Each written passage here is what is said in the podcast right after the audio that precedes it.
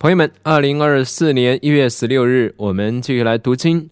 今天会读到的章节有《民数记》三十三章、三十四章、启示录第九章、第十章、诗篇一百四十九、一百五十篇，以及箴言第五章、第六章。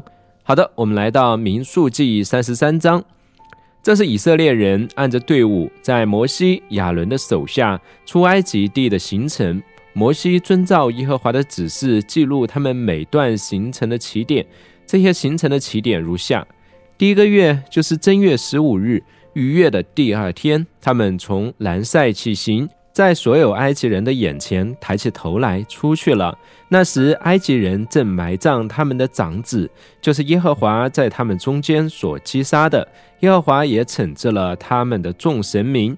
以色列人从兰塞起行。安营在苏哥，从苏哥起行；安营在旷野边上的以坦，从以坦起行，转向巴利喜分对面的比哈西路，安营在密夺；从比哈西路起行，经过海，进入旷野，在以坦的旷野走了三天的路程，就安营在马拉；从马拉起行，来到以宁，以宁有十二股水泉，七十棵棕树。就安营在那里，从以宁起行，安营在红海边；从红海边起行，安营在逊的旷野；从逊的旷野起行，安营在托加；从托加起行，安营在雅路；从雅路起行，安营在利非定。在那里，百姓没有水喝。从利非定起行，安营在希赖的旷野；从希赖的旷野起行，安营在基伯罗哈塔瓦。从基伯罗哈塔瓦起行，安营在哈喜路；从哈喜路起行，安营在利提马；从利提马起行，安营在宁门帕列；从宁门帕列起行，安营在利拿。从利拿起行，安营在勒萨；从勒萨起行，安营在基西拉他；从基西拉他起行，安营在沙菲山；从沙菲山起行，安营在哈拉大；从哈拉大起行，安营在马吉西路；从马吉西路起行，安营在他哈；从他哈起行，安营在他拉；从他拉起行，安营在密加。从密加起行，安营在哈摩拉；从哈摩拉起行，安营在摩西路；从摩西路起行，安营在比尼雅干；从比尼雅干起行，安营在格哈吉甲；从格哈吉甲起行，安营在约巴他；从约巴他起行，安营在阿伯拉；从阿伯拉起行，安营在以寻加别。从以寻加别起行，安营在寻的旷野，就是加底斯；从加底斯起行，安营在以东地边界的何尔山。以色列人出埃及地后四十年五月初一，亚伦祭司遵照耶和华的指示上何尔山，死在那里。亚伦死在何尔山的时候，一百二十三岁。住在迦南地尼哥夫的迦南人亚拉德王听说以色列人来了，以色列人从何尔山起行，安营在萨摩拿；从萨摩拿起行，安营在普嫩；从普嫩起行，安营在阿伯；从阿伯起行，安营在摩崖境内的以耶亚巴林。从以耶亚巴林起行，安营在底本加德；从底本加德起行，安营在亚门底比拉泰因；从亚门底比拉泰因起行，安营在尼波前面的亚巴林山脉；从亚巴林山脉起行，安营在约旦河边耶利哥对面的摩崖平原。他们在摩崖平原沿着约旦河安营，从伯耶斯卫。直到亚伯士廷，耶和华在约旦河边耶利哥对面的摩亚平原吩咐摩西说：“你要吩咐以色列人说，你们过约旦河进迦南地的时候，要从你们面前赶出那地所有的居民，摧毁他们一切的石像和铸成的偶像，也要拆毁他们一切的丘坛。你们要占领那里，住在那里。”因我已把那地赐给你们为业，你们要按照宗族抽签承受土地，人多的要多给他们产业，人少的要少给他们产业。抽到何地给何人，那地就属于他。你们要按照父系的支派承受产业。倘若你们不把那地的居民从你们面前赶出去，那留下的居民就必成为你们眼中的刺，乐下的荆棘，也必在你们所住的地上扰乱你们。我想要怎样待他们，也必照样待你们。民数记三十四章，耶和华吩咐摩西说：“你要吩咐以色列人，对他们说：你们到了迦南地，这就是归你们为业的地。迦南地和它四周的边界，你们的南边是从寻的旷野起，沿着以东的边界，南边的边界从沿海东边开始。”绕过雅克拉冰斜坡的南边，经过寻，直通到加底斯巴尼亚的南边，又通到哈萨雅达，经过衙门，从衙门转向埃及溪谷，直通到海。你们西边的地界要以大海为边界，这就是你们西边的地界。你们北边的地界要从大海开始划界，直到荷尔山，从荷尔山划到哈马口，直通到西达达，又通到西非伦，直达哈萨以南。这就是你们北边的边界。东边的边界，你们要从哈萨以南开始划界，直到四番。这地界要从四方下到雅言东边的利比拉，这地界要下延到基尼涅海的东边，这地界又下到约旦河，直通到沿海，这就是你们的地和他四围的边界。摩西吩咐以色列人说：“这就是耶和华吩咐抽签给九个半支派承受为业的地，因为吕遍子孙的支派按着富家，加德子孙的支派按着富家，和马拉西半个支派已经得到了他们的产业。这两个半支派已经在耶利哥对面约旦河东边向日出的方向承受了产业。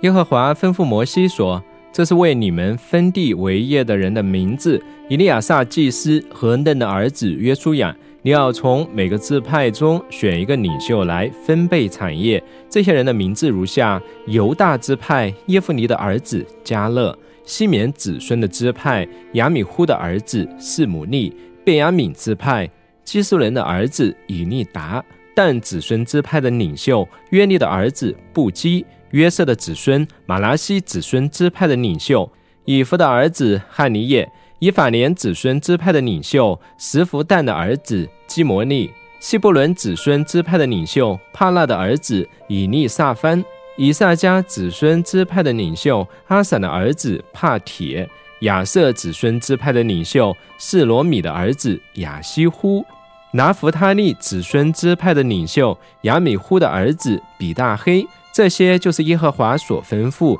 在迦南地为以色列人分产业的人。接下来是启示录第九章第五位天使吹号，我就看见一颗星从天上坠落到地上，有无底坑的钥匙赐给他，他开了无底坑，就有烟从坑里往上冒，好像大火炉的烟。太阳和天空都迎着烟昏暗了，有蝗虫从烟中出来，飞到地上，有权柄赐给他们，好像地上的蝎子有权柄一样。他们奉命不可伤害地上的草、各样绿色植物和各种树木，唯独可伤害额上没有神印记的人。但是不许蝗虫害死他们，这可使他们受痛苦五个月。这痛苦就像人被蝎子蛰了的痛苦一样。在那些日子，人求死却死不了，想死死却避开他们。蝗虫的形状好像预备上阵的战马一样，头上戴的好像金冠冕，脸面好像男人的脸面，头发像女人的头发，牙齿像狮子的牙齿。他们胸前有甲，好像铁甲，又有翅膀的响声，好像许多车马奔跑上阵的声音。他们有尾巴，像蝎子，长着毒刺，尾巴上的毒刺有能力伤害人五个月。他们有无底坑的使者做他们的王，按着希伯来话名叫亚巴顿，希腊话名叫亚波伦。第一样灾祸过去了，看了还有两样灾祸要来。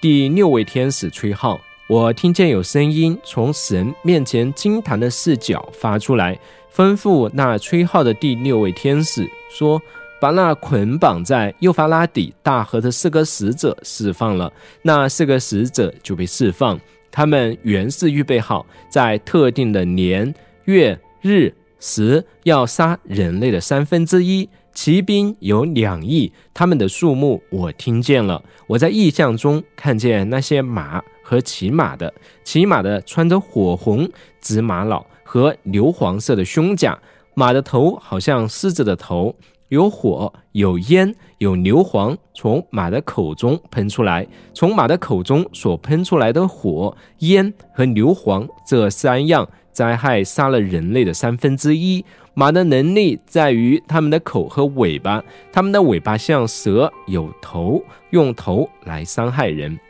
其余未曾被这些灾难所杀的人，仍旧不为自己手所做的悔改，还是去拜鬼魔和那些不能看、不能听、不能走，用金银铜木石所造的偶像。他们也不为自己所犯的那些凶杀、邪术、淫乱、偷窃的事悔改。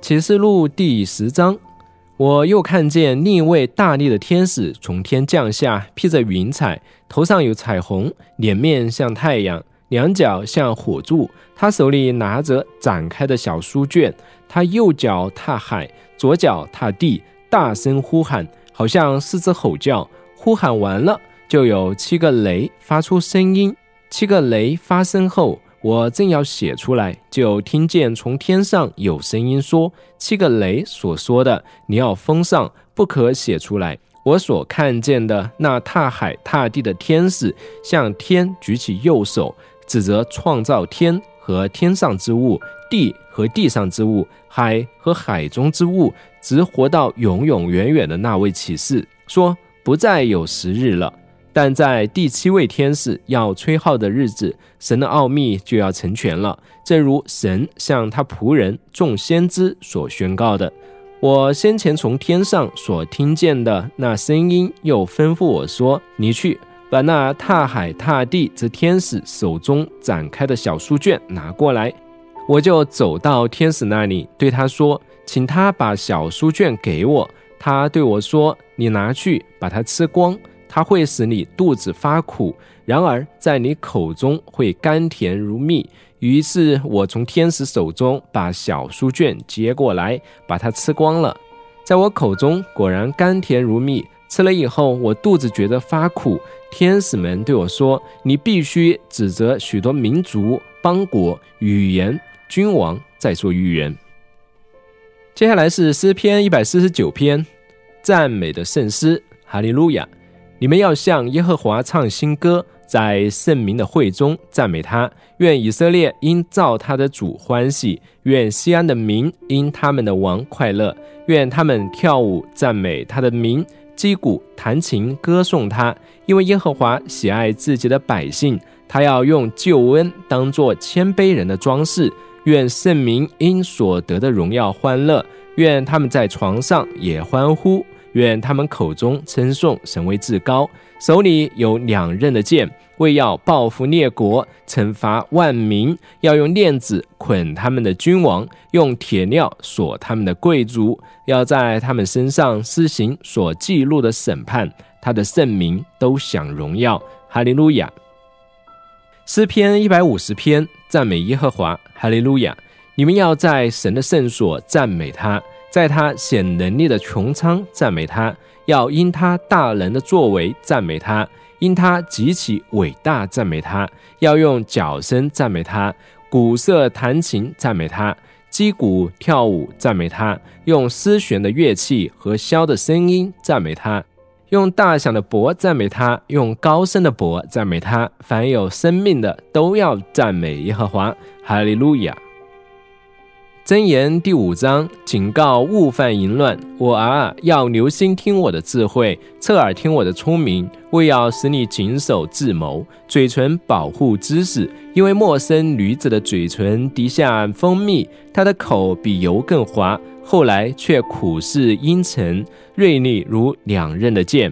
她的脚坠落死亡，她的脚步踏入阴间，她无法找到生命的道路，她的路变迁不定。自己却不知道，孩子们现在要听从我，不可离弃我口中的言语。你所行的道要远离他，不可靠近他家的门口，免得将你的尊荣给别人，将你的岁月给残忍的人，免得陌生人满得你的财富，你劳苦所得的归入外邦人的家。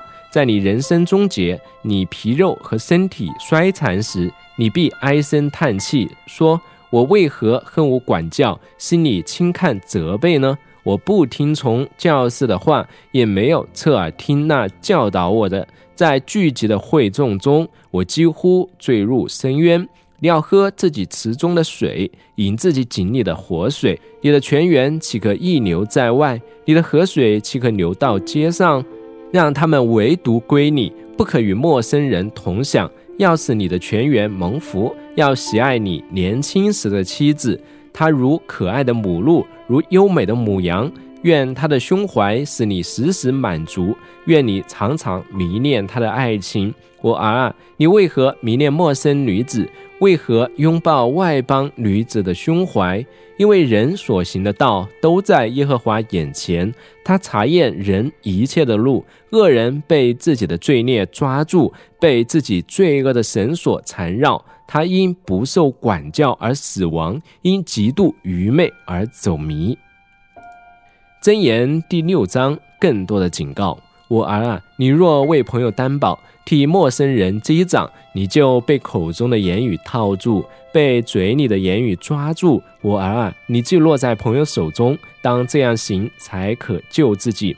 你要谦卑自己，去恳求你的朋友，不要让你的眼睛睡觉，不可容你的眼皮打盹。要救自己，如羚羊脱离猎人的手，如鸟脱离不了人的手。懒惰人呐，你去查看蚂蚁的动作，就可得智慧。蚂蚁没有领袖，没有官长，没有君王，尚且在夏天预备食物，在收割时储存粮食。懒惰人呐，你要睡到几时呢？你什么时候才睡醒呢？在睡片时，打盹片时。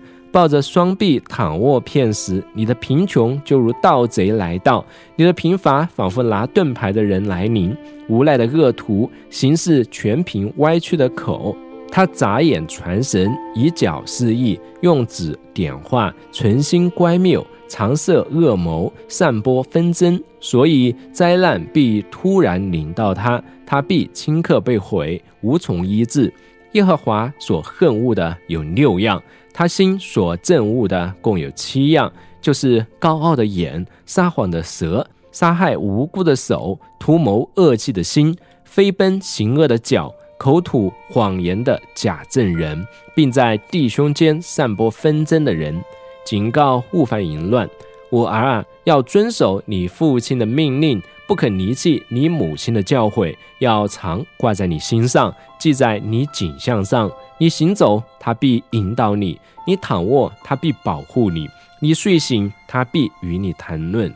因为诫命是灯，教诲是光，管教的责备是生命的道，要保护你远离邪恶的妇女，远离外邦女子谄媚的舌头。你不要因她的美色而动心，也不要被她的眼皮勾引，因为连最后一块饼都会被妓女拿走。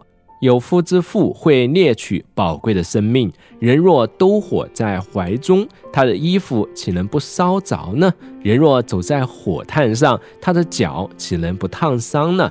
与邻舍之妻同寝的也是如此，凡亲近他的，难免受罚。贼因饥饿偷窃充饥，人不藐视他，但若被抓到，要赔偿七倍。他必赔上家中一切财物。与妇人行奸淫的，便是无知；做这事的，必毁了自己。他必受损伤和羞辱。她的羞耻不得消除。丈夫因记恨发怒报仇的时候，绝不留情。她不接受任何赔偿，你送许多礼物，她也不肯和解。好的，今天我们就读到这里为止，明天我们再见。